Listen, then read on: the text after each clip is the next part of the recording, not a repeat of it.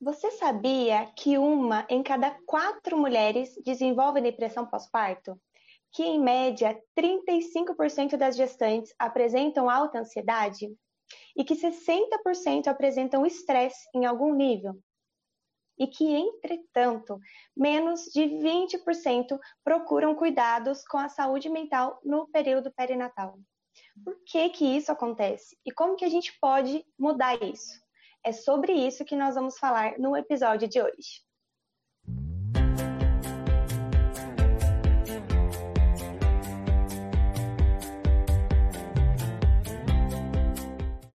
Sejam muito bem-vindos ao programa Psicologia Perinatal em Foco. Eu me chamo Sara Stephanie. Eu sou Jéssica Castro. E eu, Rafael Esquiavo. Jéssica, qual a primeira pergunta que nós temos aí? Rafa, nós falamos tanto de saúde mental e muitas vezes é, as pessoas têm dúvidas sobre o que de fato é saúde mental. Então, conta pra gente o que é saúde mental, qual é a definição desse termo? Certo, então vamos lá. Bom, saúde, né? De acordo com a Organização Mundial da Saúde, nós temos um, um amplo aspecto, né? Então chegou até a ter um pouco de polêmica aí, né? Que dizia assim: era o completo bem-estar físico, psicológico, social, é, espiritual, né? Então, quer dizer, ninguém estava com saúde, né? Se fosse ver todos os âmbitos, né? Então ninguém tem saúde. Agora, quando a gente vai falar então sobre saúde mental, nós estamos falando então é, de como que o nosso funcionamento psicológico tem reagido diante as adversidades do dia a dia, né? Então, tanto eu quanto cada um de nós, quanto a Jéssica, quanto a Sara, como cada um de nós, psicólogo ou não, né? Que fique bem claro isso também, que psicólogo também está sujeito, né? A ter aí é, ser influenciado, né, pelas coisas do cotidiano. Então, são muitos fatores externos e internos que podem influenciar na nossa saúde mental. Né? Uma saúde mental é quando eu estou é, com capacidade mental para saber quem eu sou, quem é o outro, ter é, empatia, medir, né? Uh, os valores, o que é o que é valor para mim, eu respeitar o que é do outro, é ter noção da realidade, é, ter, ter uma vida, né, que você consiga é, ter ela durante todos os dias sem, sem muito, muito peso. Quando alguém apresenta algum problema de saúde mental, aí nós estamos falando de pessoas que vão estar mais com, com um aspecto mais abalado emocionalmente, tá?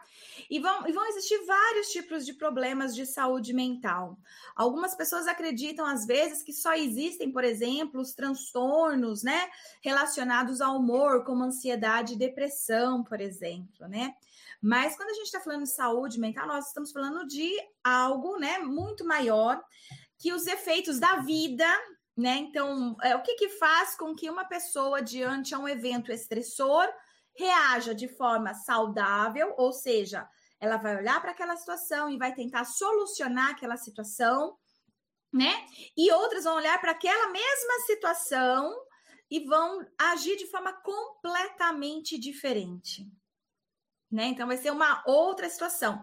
É quase como se a gente pegasse aqueles quadros da Gestalt, né, que a gente estuda enquanto psicólogos, né, de quando a gente vai estudar.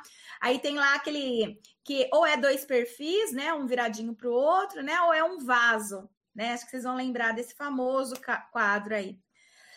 É o mesmo fenômeno e pessoas vão agir diferente diante daquele mesmo fenômeno, mesmo fenômeno, a mesma situação. Algumas pessoas vão apresentar um comportamento e outras vão apresentar outro comportamento. Alguns vão ter recursos mais positivos e outros recursos mais negativos para lidar com aquele mesmo acontecimento.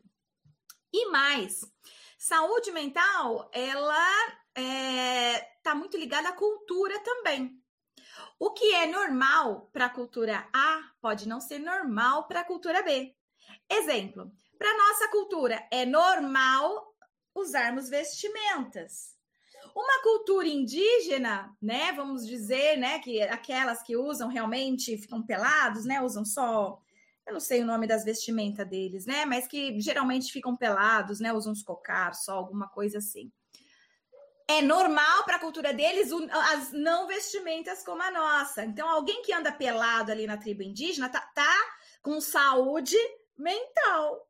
Alguém que anda pelado na nossa cultura não está com saúde mental. Se sair para a rua, claro, né? Dentro de casa, aí cada um tem, né? Já não tá. Ah, na, na década, acho que de 20, se eu não me engano, faz tempo que eu não estudo isso, mas na década de 20, se eu não me engano, muitas mulheres iam para manicômios, hospícios, porque elas tinham perdido a virgindade antes do casamento. Então, o que, que eles diziam? Que ela não estava bem de saúde mental. Né, que ela estava adoecida, onde já se viu uma mulher ter sexo antes do casamento e não ser uma prostituta. Então ela está doente né? Hoje, veja bem, né? Então, as questões de saúde mental, elas vão passar pela cultura também. Se eu digo para você que eu tô conversando com ET, pode ser que você suspeite que eu estou com uma esquizofrenia, uma psicose, mas eu tô falando que eu tô falando com ET para um ufólogo, alguém que, também, né, acredita nisso, ele vai dizer: "Poxa, que maneiro, como tem sido a sua experiência? Conta aí". Não sou louca para ele né? Se eu vejo pessoas mortas, estou num centro espírita ou, ou qualquer coisa que vale outra religião, tá tudo ok. Mas se eu estou no meu dia a dia do trabalho, eu estou tendo alucinação. Gente, saúde mental, então, é, é um limiar bem, bem difícil. Porque passa pelo julgamento de valor do outro, mesmo que esse outro seja um profissional da saúde. Se eu acredito em ET ou se eu acredito em espírito, se alguém me conta algo nesse sentido, para mim, eu posso entender que aquela pessoa não tá louca. Mas se eu de repente não acredito, eu posso ter um tipo de comportamento de encaminhar essa pessoa para um psiquiatra para tomar remédios fortíssimos, por exemplo. Tá? Então, saúde mental passa por uma cultura. O que é considerado certo ou errado numa cultura A pode não ser considerado certo e errado numa cultura B a gente tem o, o, o nosso DSM que ele vai mudando. Na época de Freud, né, século passado, a, a, a homoafetividade, né, que era chamada de homossexualidade, né, como se fosse homossexualismo, né, como se fosse uma, uma doença. Era considerada uma doença que precisava ser tratado por psicanalistas. Hoje a gente já sabe que, que não, né? Que isso é uma orientação sexual que não precisa de tratamento nenhum, tá tudo bem. Tá tudo bem, né? E mas que antes já estava no, nos manuais de, de doença mental, tá? É, as questões da, da homoafetividade. Então, pessoal, o que hoje, 2020, é considerado algo que a gente pode considerar como uma doença, daqui a 20 anos pode não ser mais.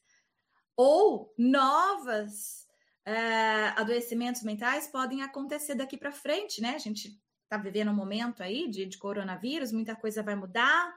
Na nossa cultura, nossa cultura ela vai mudar muito. E conforme a cultura muda muito, novos, novos, novos comportamentos vão surgindo. O pessoal lá no Japão não casa com computador, descobri esses dias, né, que eles casam com computador, que casam com outros objetos aí também. A gente já tem um filme de ficção científica, né, o She ou Her, sei lá, não lembro como é que era o nome do, do filme, ela, né, traduzindo para o português, que mostra exatamente, né, um, um homem que se apaixona por um programa de computador. Quem sabe a gente, né, as nossas crianças não vão casar daqui a pouco, né, aqui no Brasil mesmo, com computadores isso vai ser loucura? Isso vai ser saudável? Isso é, é doença mental? Isso é saúde mental? Percebe? Então é muito complexo a gente poder realmente definir o que é saúde mental.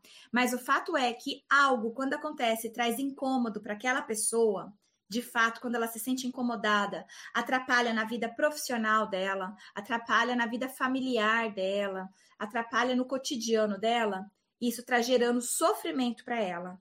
E quando passa a gerar sofrimento, é a hora que a gente tem que tratar, né, essas emoções. tá certo? Se não tá gerando sofrimento para aquela pessoa, deixa ela continuar falando com gente morta, deixa ela continuar falando com ET, deixa ela sei lá o que, tá certo? Porque tá tudo bem para ela. Ela não tá colocando ninguém em risco. Nenhuma vida tá em risco, a vida dela não tá em risco. É um comportamento que a gente não acha aceitável socialmente, mas é mais por conta de valores, né? Mas não está colocando ninguém em perigo, né? Então a gente e essa pessoa está se sentindo bem, né? Tem que tomar cuidado, porque um serial killer ele se sente muito bem em assassinar pessoas. Então não é isso que eu estou dizendo, tá certo? Um serial killer, alguém com psicopatia aí tem problema de saúde mental, é um doente mental, está adoecido, né? E precisa de tratamento, apesar que não tem cura para isso e tudo mais. Mas o fato é que a gente tem que olhar para esse limiar.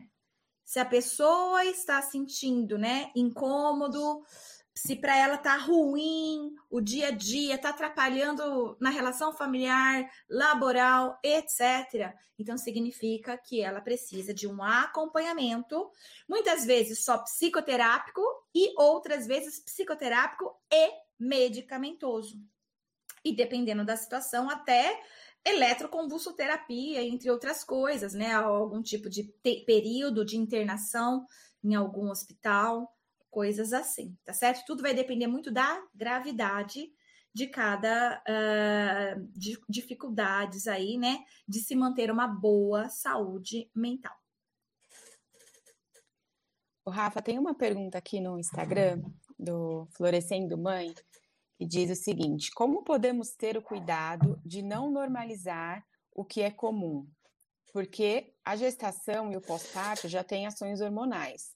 Porém, por vezes, tratamos como normal o choro, a tristeza e o mal-estar, e isso às vezes impede o cuidado. Então, é um limiar bem difícil de falar, olha, até aqui é uma coisa, até ali é outra.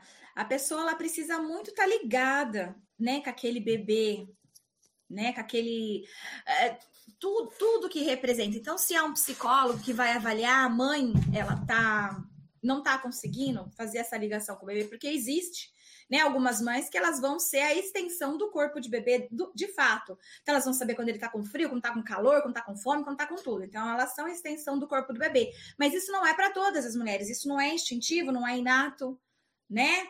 Então, algumas mulheres, dependendo da subjetividade delas, da história delas, elas não vão conseguir fazer essa ligação. Então, aí um psicólogo é ele que vai ter que ficar atento aos comportamentos do bebê. O que, que ele está mostrando com o corpo como, como que, que soa aquele choro, né? Como que ele está sendo pegado, segurado, embalado, né? Então não, existe um, um, uma escala. Olha, se a mulher fizer assim ou assado, vai o resultado é X. Se o bebê fizer isso ou aquilo, o resultado é Y. Não, a gente não tem isso. Porque cada ser humano é único, tanto a mulher quanto o bebê.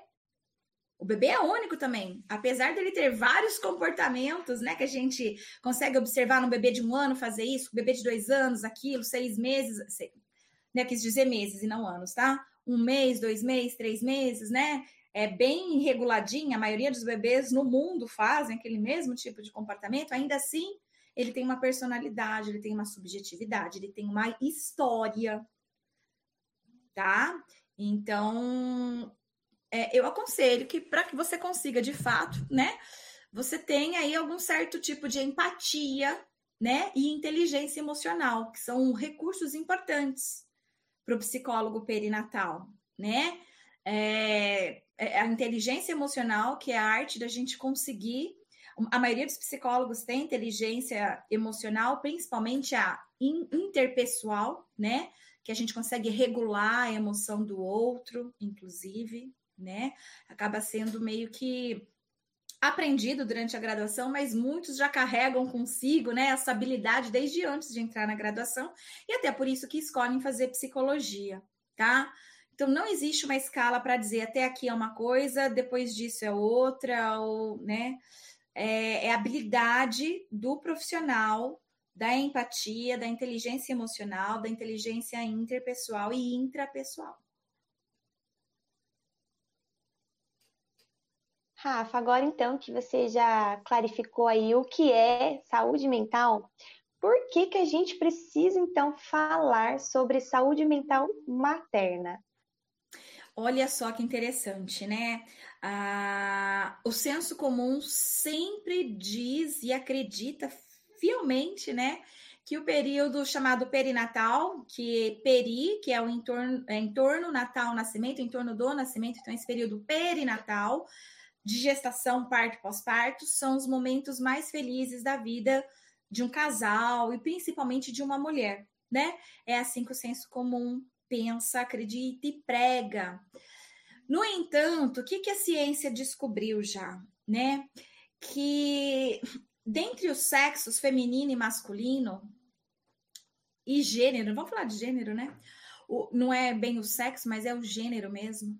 O gênero feminino ele tem maior vulnerabilidade para apresentar problemas de saúde mental.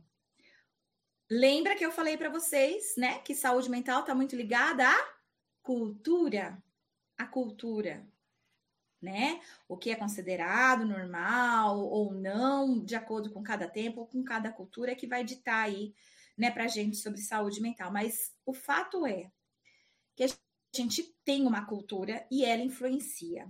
E o que, que a nossa cultura diz, por exemplo, uma cultura machista? Que o homem é forte, o homem não chora, homem que é homem, sei lá, come barro, come mosquito, sei lá, coisas assim, né? Tem uns ditados aí meio esquisitos, né? E que mulher é o quê? O sexo frágil, é delicada, precisa de cuidados, precisa de amor e afeto somos uma Barbie ou uma princesinha da Disney, né? Então é mais ou menos isso que a nossa sociedade, aí a nossa cultura prega. E aí nós tratamos os meninos de forma diferente das meninas. Quando a gente vai estudar práticas educativas parentais, existe diferença de práticas educativas parentais em bebês, meninos e meninas. Só para vocês terem noção. Os meninos, não que as mães não amem e cuidem zele deles, não, mas elas têm menos preocupação, por exemplo, de deixar os meninos no chão, colocarem a boca em, em objetos, explorar o ambiente do que as meninas. As meninas, muitas vezes, elas são podadas desses tipos de comportamento. Elas ficam mais no colo, porque senão vai sujar o vestidinho né? Não vai pôr no chão por conta disso ou daquilo, vai que ela põe a boca em alguma coisa. É, é mais cerceada de cuidados. Mas isso é cultural, isso não é instintivo na mulher. Vou cuidar assim do menino e vou cuidar assim da menina para que a natureza continue mantendo os homens fortes e as mulheres delicadas. Não. É cultural. Então a gente já consegue ver essa diferença no comportamento e desenvolvimento. Tinha uma escala que ela era é, privativa do psicólogo, hoje ela não é mais, hoje ela já foi aberta. Eu não lembro o nome dela ao certo, mas era para avaliar o desenvolvimento do bebê no primeiro ano de vida. Talvez fosse escala de avaliação do primeiro ano de vida, algo assim. E que ah, as folhas de resposta eram diferentes para meninos e meninas. A folha de menina era mais rosinha, de menina era mais azulzinha, e era diferente. Exatamente porque perceberam que até o desenvolvimento é diferente, não por conta de uma questão genética, mas por uma situação cultural de como é que se educa meninos e meninas. E que meninas às vezes têm habilidades que meninas não têm, não por questões genéticas, mas por questões sociais que influenciam. Tá? Então, a, mulher, ela apresenta mais problemas de saúde mental exatamente por conta da nossa cultura. E não porque a gente tem alguma deficiência é, de algum tipo de hormônio, o nosso cérebro que funciona diferente. Do, não, é uma questão cultural.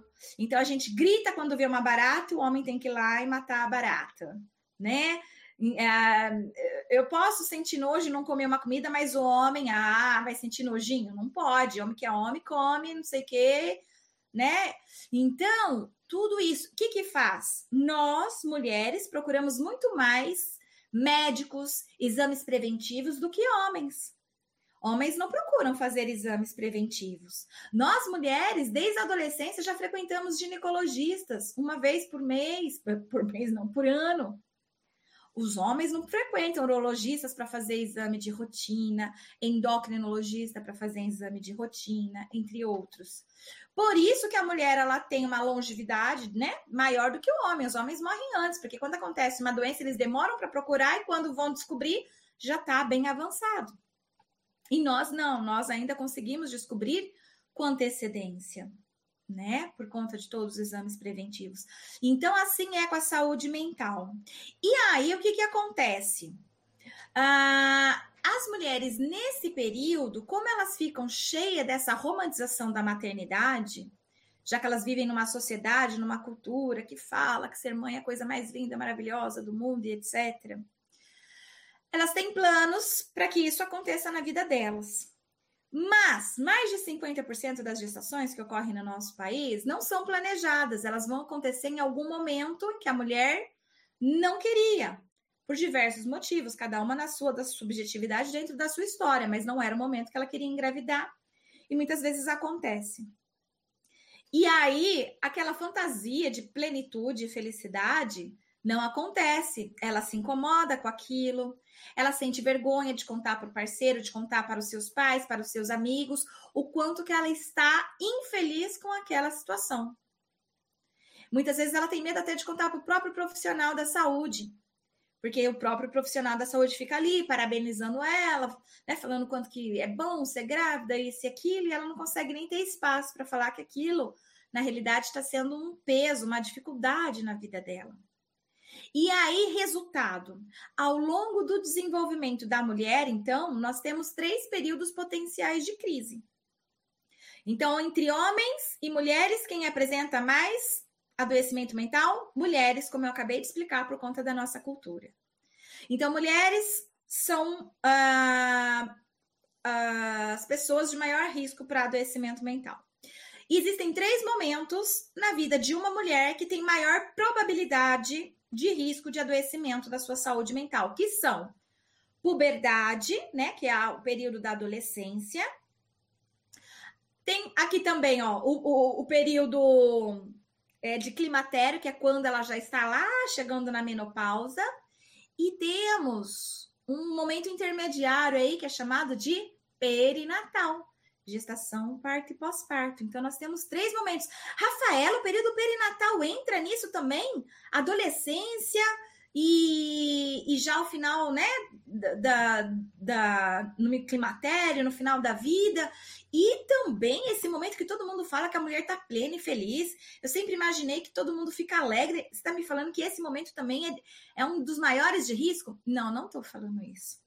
Eu estou falando aqui para vocês que esse momento é maior que na puberdade e no, e no climatério. É maior. Então, ele não só faz parte dos três momentos potenciais de crise, como ele, em disparado, é o de maior risco de todos. Ou seja, nós mulheres temos mais chances de adoecimento mental. E ao longo de toda a nossa vida, o período perinatal é exatamente o período de maior risco. Tá? Tanto é que a gente vai chamar de alterações emocionais quando a gente não tem diagnóstico de transtorno mental. Quando a gente fala transtorno mental, nós estamos falando de adoecimento mental, tá? Quem tá com saúde mental é uma coisa, né? Não significa que quem está com saúde mental possa apresentar alterações emocionais. As alterações emocionais elas influenciam na saúde mental tá? Mas o fato é que são coisas diferentes. Alteração emocional, eu estou de, com um, uma, um humor, né, uma emoção, e ela é alterada por algum evento externo ou interno. Mas que não necessariamente me leva para um transtorno. Tá? Por exemplo, eu posso ter uma alteração emocional de estresse, uma alteração emocional de ansiedade, uma alteração emocional de depressão, mas eu posso só estar tá apresentando sintomas.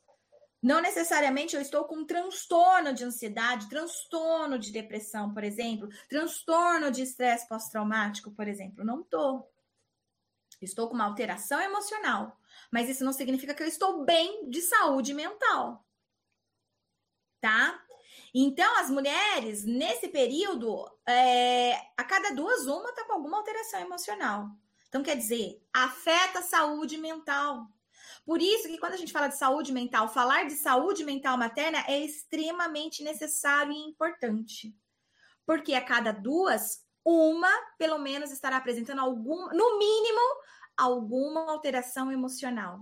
E que, se não cuidada, ela pode se agravar e ir para uma para um transtorno mental. Tá certo?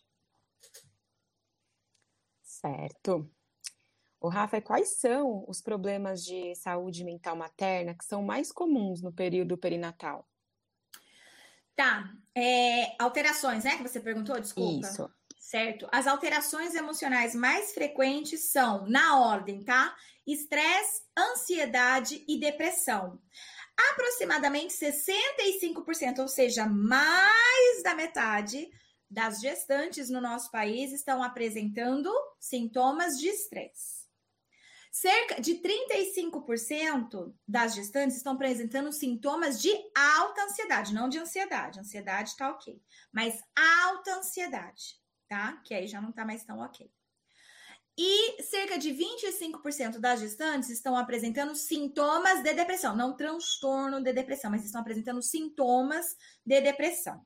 No pós-parto, né, que a gente já tá falando do período perinatal, tem uma diminuição, mas continua mais ou menos nessa faixa. De 65% das mulheres que apresentavam estresse, 59% vão continuar né, apresentando aí estresse no pós-parto. De 35%, 29% vão, vão apresentar no pós-parto alta ansiedade. E de 25% que apresentavam sintomas de depressão na gestação, 20% vão apresentar no pós-parto sabe?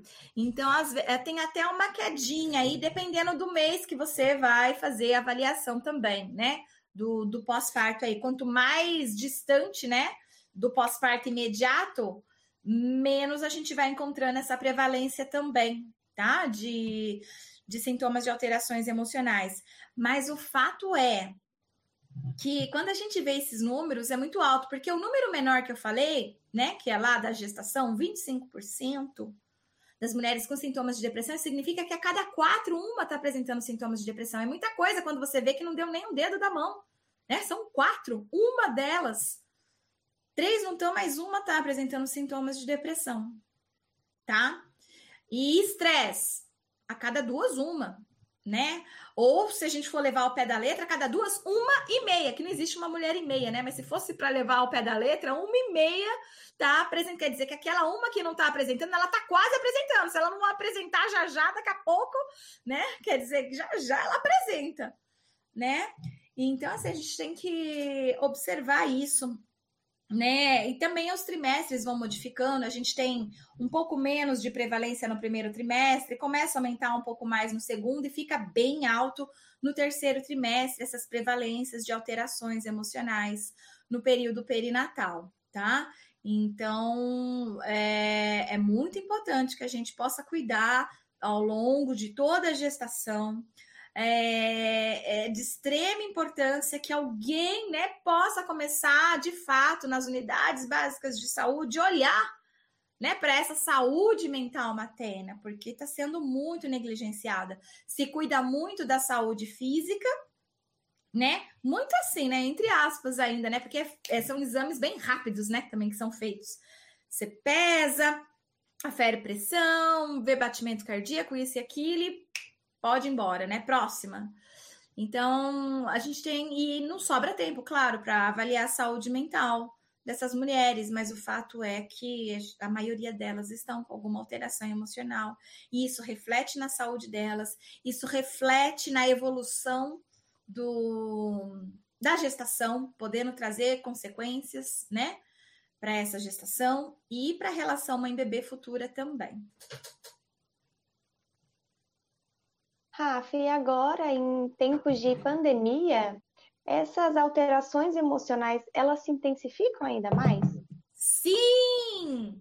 Se intensificam ainda mais e eu mesma, né, junto com a Jéssica, né, que tá aqui, fizemos uma pesquisa, né, nesse período de pandemia. A gente colheu dados de, se eu não me engano, foi de maio até julho de 2020 de cerca de 80 gestantes e a gente investigou então estresse, ansiedade, depressão e várias psicólogas do Mater Online nos ajudaram. Então a gente teve várias voluntárias psicólogas do Mater Online que participaram dessa pesquisa, aplicaram os instrumentos aí.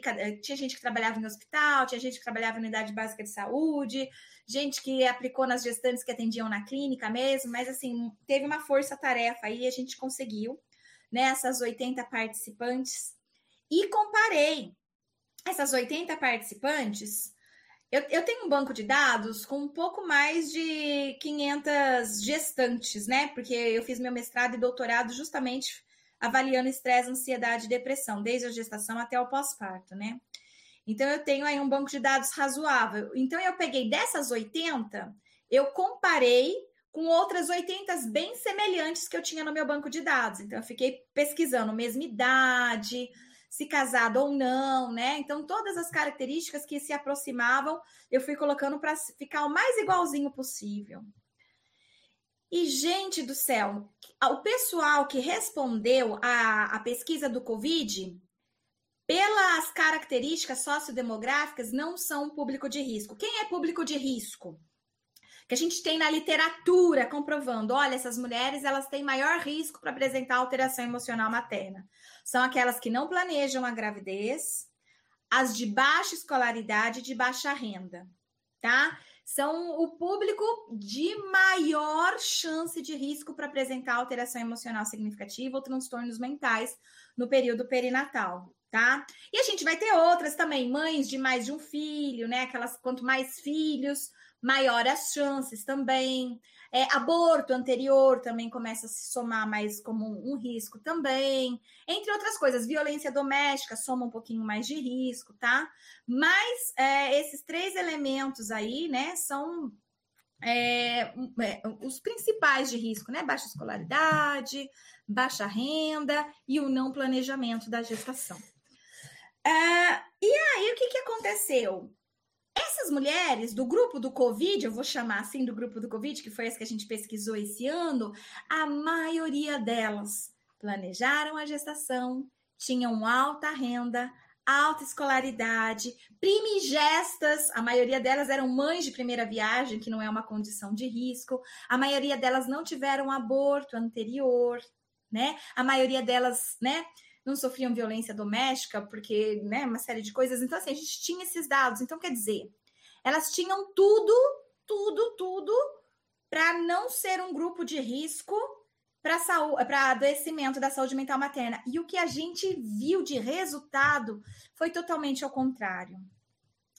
Quando eu comparei, por exemplo, o estresse, a gente vai comparar o estresse de fase de quase exaustão e exaustão, por exemplo, tá? Do grupo antes do Covid, 4% elas estavam num estresse, né? Eu peguei 80, dessas 80, 4% delas estavam com estresse nessas fases avançadas.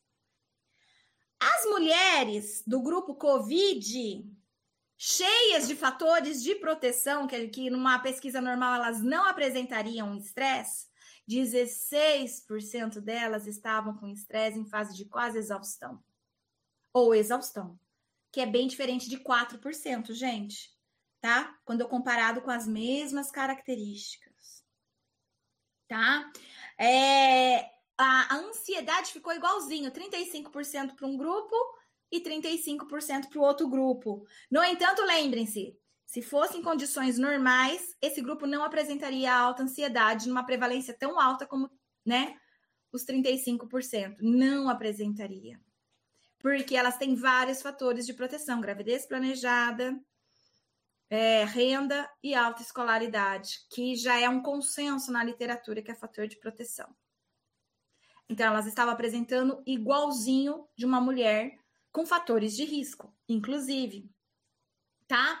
E sintomas de depressão, as mulheres do período de Covid também ficou mais elevado do que as mulheres de período de não Covid.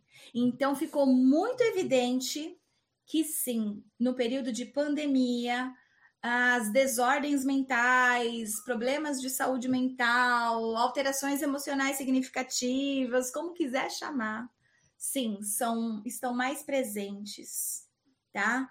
É, nesse período. Ou seja, esse é um momento que a gente tem que cuidar ainda mais. Se a gente, em momentos comuns, já era necessário cuidar da saúde mental materna, porque a cada quatro, uma apresentava, por exemplo, sintomas de depressão, né, que é um dos mais graves alterações emocionais.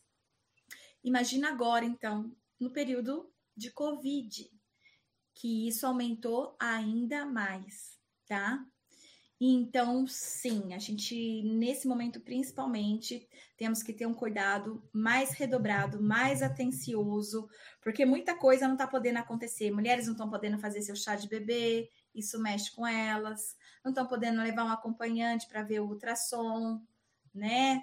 Isso mexe com elas. Algumas queriam ter doula, alguns hospitais impediram a entrada da doula nesse período de Covid, é, não, te, não, não recebe visita na maternidade, então tudo isso vai se agravando, sabe? Porque mexe com sonhos, fantasias, uma série de coisas, né, que você planejou para sua vida e não acontece.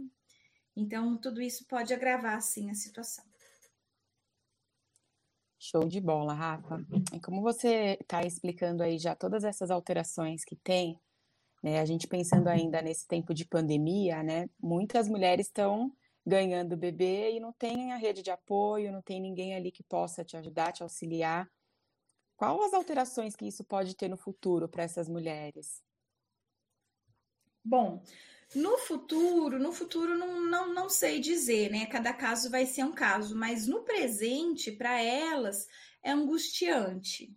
No presente, para essas mulheres, é, é ter que viver a maternidade real e não idealizada, porque idealizada é vou ter rede de apoio, minha melhor amiga vai poder estar tá aqui para me ajudar, minha mãe, minha sogra, se eu precisar disso ou daquilo, né? Mas aí aquele medo de trazer Covid para dentro de casa, de passar Covid para outras pessoas.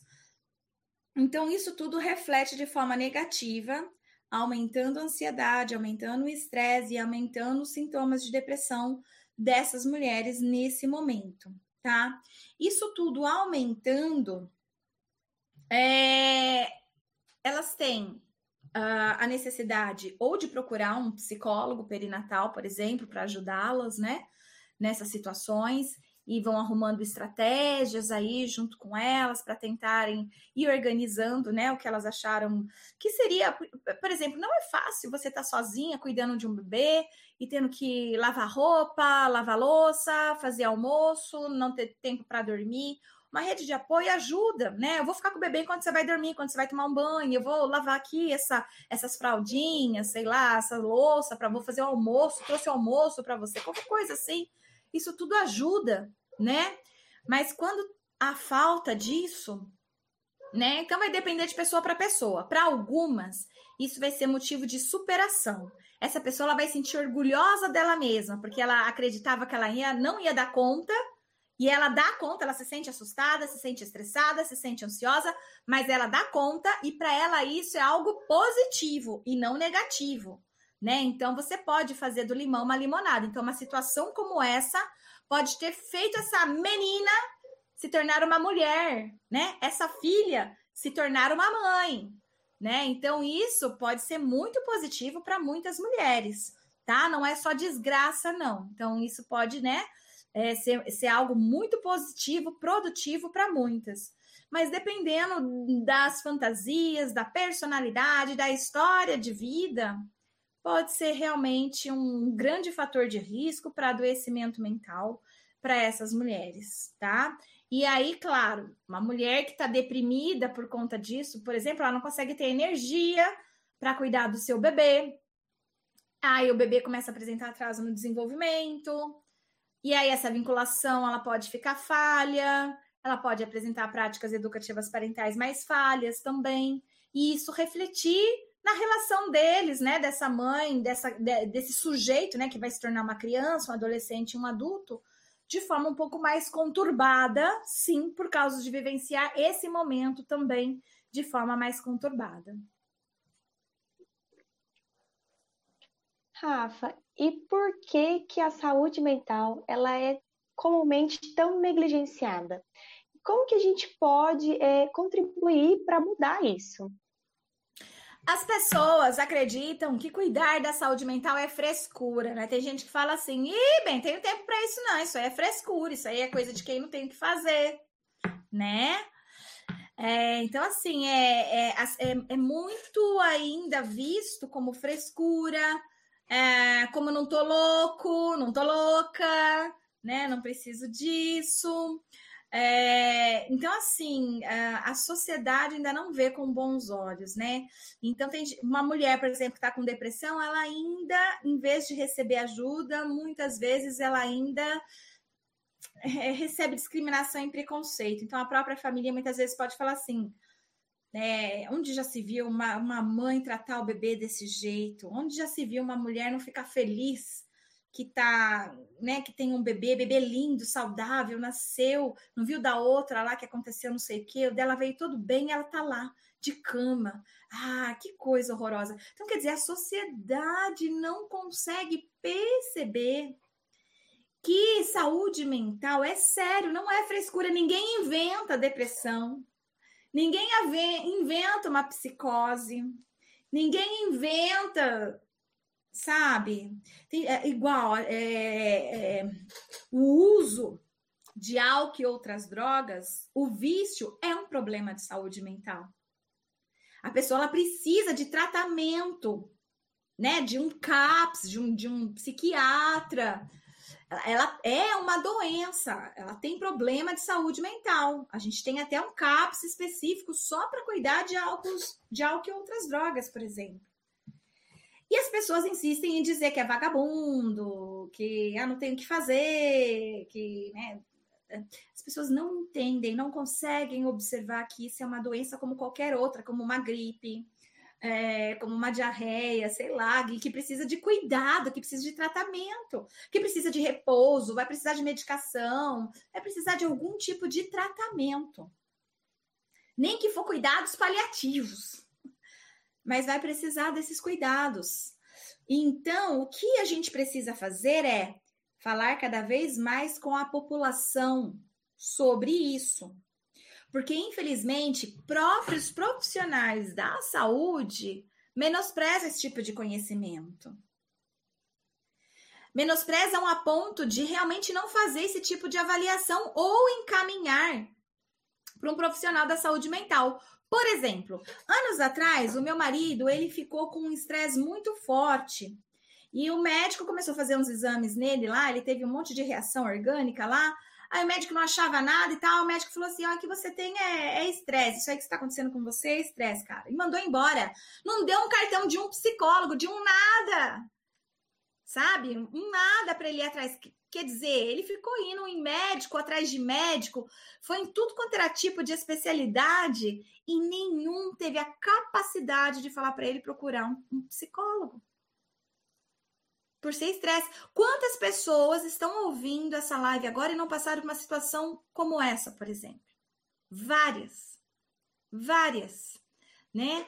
É, então, assim, é, nem os próprios profissionais da saúde dão a devida atenção Quer dizer, quando eles não dão essa atenção, eles estão educando a sociedade a não dar.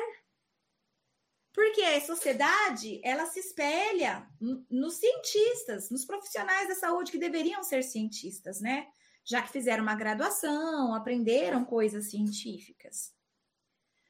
E aí, então, Rafa, eu, eu, eu, você falando, né, fiquei pensando, eu vejo, inclusive, profissionais da psicologia psicólogos negligenciando a sua própria saúde mental, né? Eu acho que tem aí uma construção muito forte em relação à nossa profissão, de que é que profissionais da psicologia não podem é, apresentar problemas de saúde mental, né? Acho que tem uma, uma, uma questão aí que é bastante, às vezes, enraizada. E se ele apresenta algum tipo de alteração, ele se culpa, ele né, é, se coloca numa posição de não merecimento, né, de estar tá exercendo a profissão. Eu vejo que isso acontece também com bastante frequência, né? Uhum. Isso é preocupante. Sim, Sim é preocupante, muito preocupante, porque a, a, estatística é que a cada cinco pessoas, uma apresenta algum problema de saúde mental. Na, na estatística do geral, a cada cinco pessoas, uma apresenta. Então, o psicólogo, então, a cada cinco psicólogos, logo um também vai apresentar, né? Então, assim, é natural, né? E, é e, e deveria ser natural que a gente procurasse ajuda, oferecesse ajuda, fizesse avaliação. Mas é um tabu, é um tabu.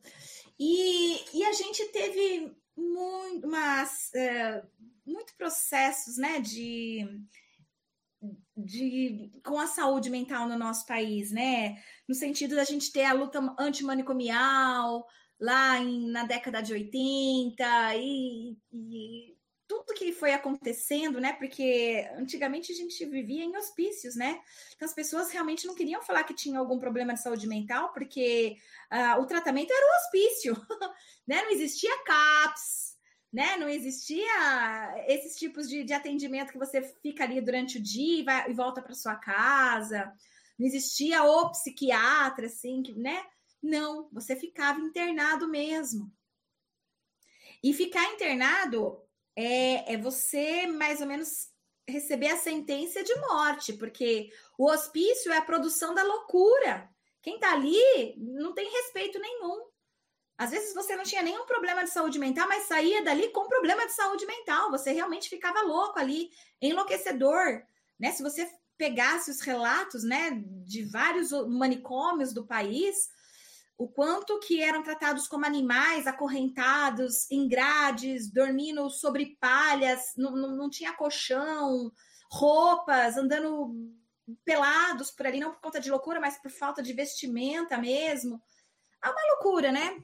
E tem um filme que eu recomendo vocês assistirem chamado Em Nome da Razão, tem no YouTube. Ele é curtinho, bem antigo, preto e branco, da década de 70 e mostra o manicômio de Barbacena, Minas Gerais, a loucura que era ali. Mas só reflete o que existia em, em vários.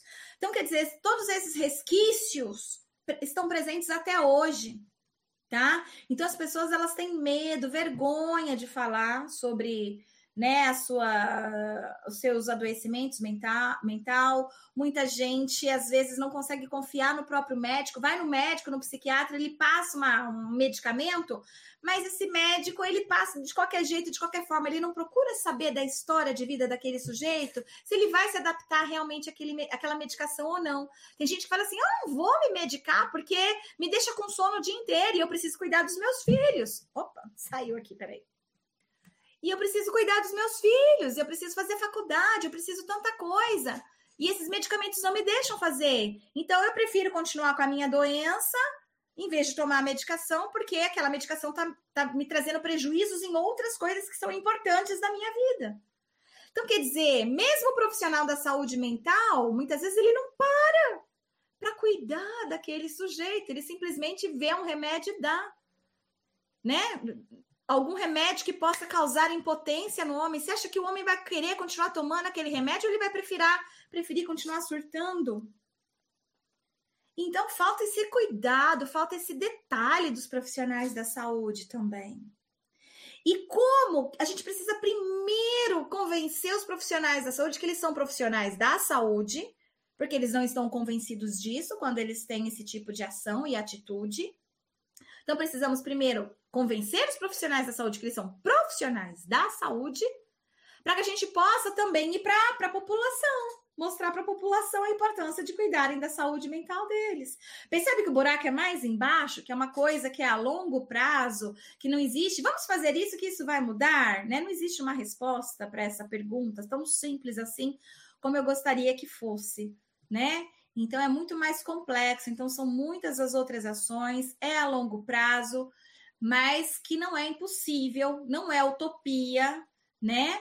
Ah, a gente consegue mudar isso na, na graduação, quem tá, os professores universitários, né? Se a gente tem universidades que contratam professores de qualidade, a gente sabe que, infelizmente, muita universidade particular não contrata professor de qualidade. E já que eu não sou mais professor, eu posso falar aqui. Aqui na minha cidade, a gente sabe que, as, as universidades elas mandam embora doutores, porque eles são mais caros. Então, é, em várias outras cidades também, mas aqui na minha cidade é um bafão, né? Então, ela, as universidades elas pegam os professores que são doutores, porque eles são mais caros, mandam eles embora e ficam com os especialistas, né? E tem os, os mestres, que também não são tão baratos quanto o especialista, tá?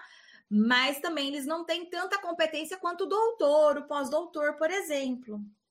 E aí, então, quando você tem esse corpo docente desqualificado, como que você vai formar profissionais qualificados? Eu sei que é difícil para alguns ouvirem isso e tudo mais, mas é, eu preciso falar, né? Alguém tem que falar. É, não é à toa que existe esse grau de hierarquia, mestrado, especialização, mestrado, doutorado, pós-doutorado, livre docência. Não é à toa que existe toda essa hierarquia. Quanto maior o grau, mais qualificado é aquele profissional. E muitas universidades estão apenas abrindo seus cursos para pegar o dinheiro dos alunos que querem se formar nisso ou naquilo, mas não se preocupam com a qualidade do corpo docente. E aí o que, que a gente tem? Essa reprodução social novamente de profissionais desqualificados, não negligenciando a saúde mental de pessoas. Ainda presos lá no senso comum, porque provavelmente o próprio professor estava preso no senso comum, não tinha conhecimento científico e passou a bosta para frente. Falando literalmente, sabe? Então, infelizmente é isso. Então, assim, é, é uma mudança que não é tão simples, não é tão fácil e não é tão rápida. Então, alguém tem que instigar, provocar, é, para que a gente possa ter alguns tipos de mudanças, né, dos profissionais da saúde e, e da realmente da, da população geral, né? É, esse tipo de live pode ajudar muitas pessoas a refletirem.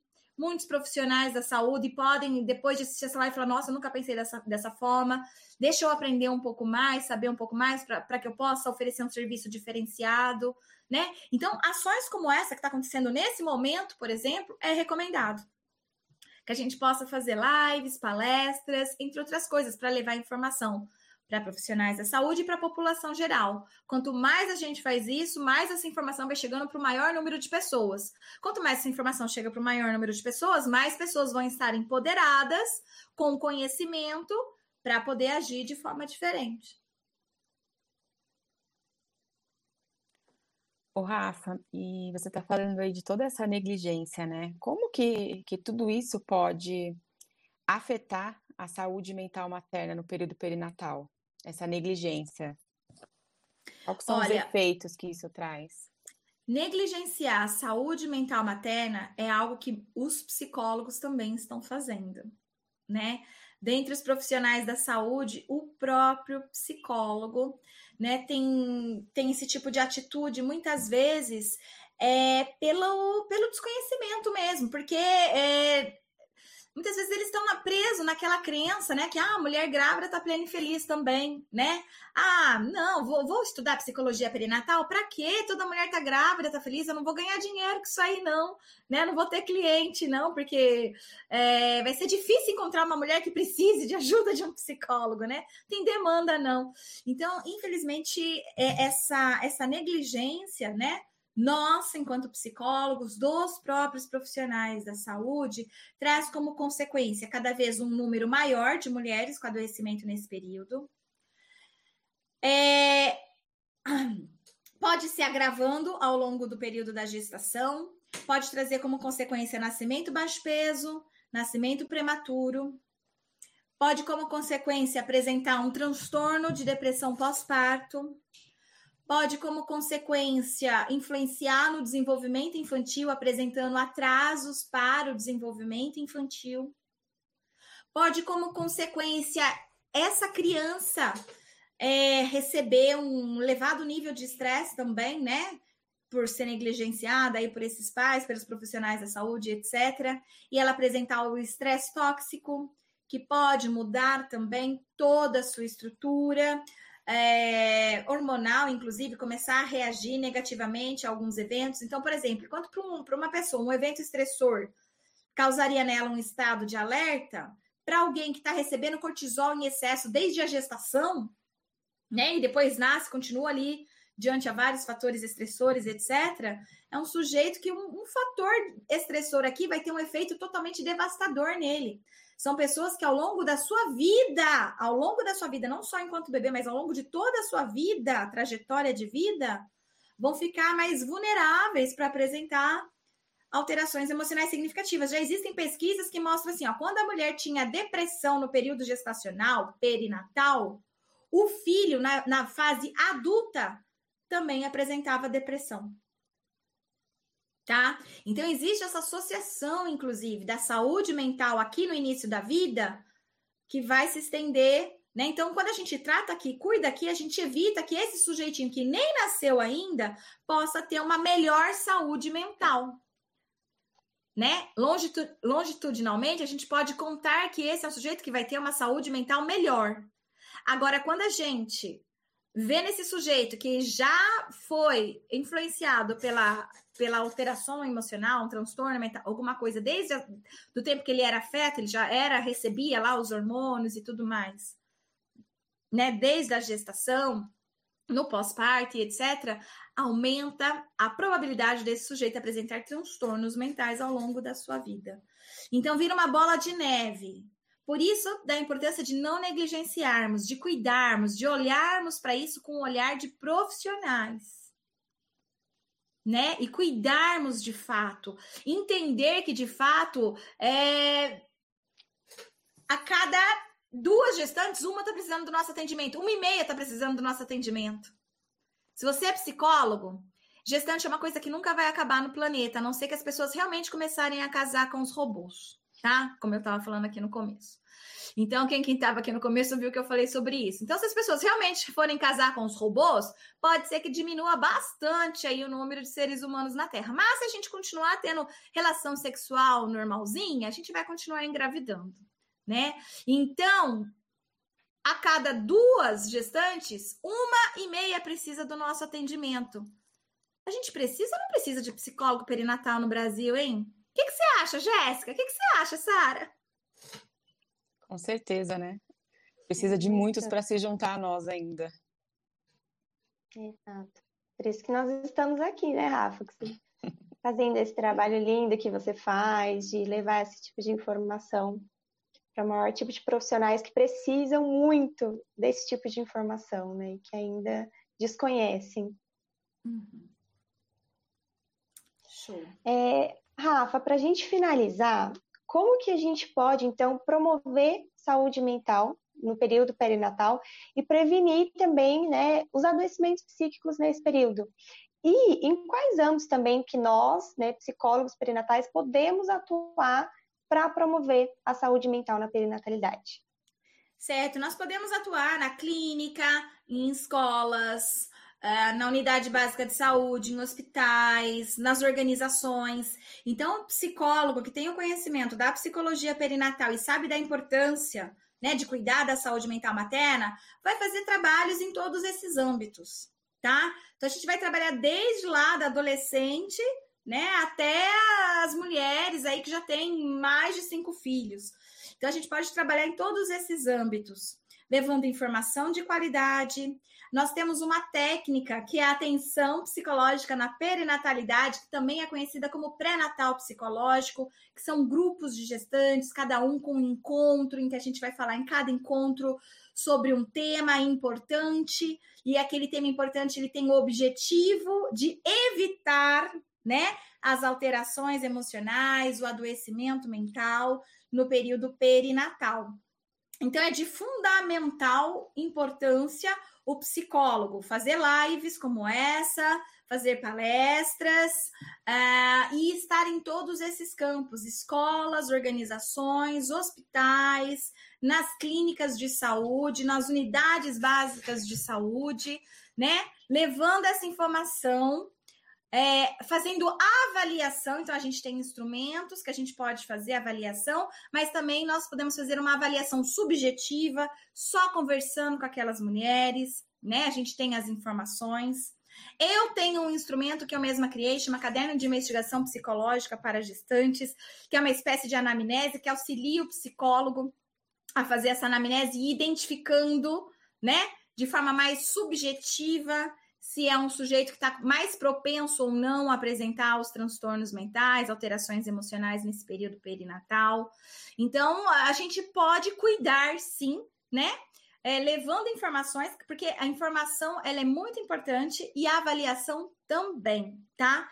E é claro que a gente vai conseguir fazer isso quando a gente também aumentar em números, né? Porque por enquanto nós somos muito poucos. Tá bom? Um beijo.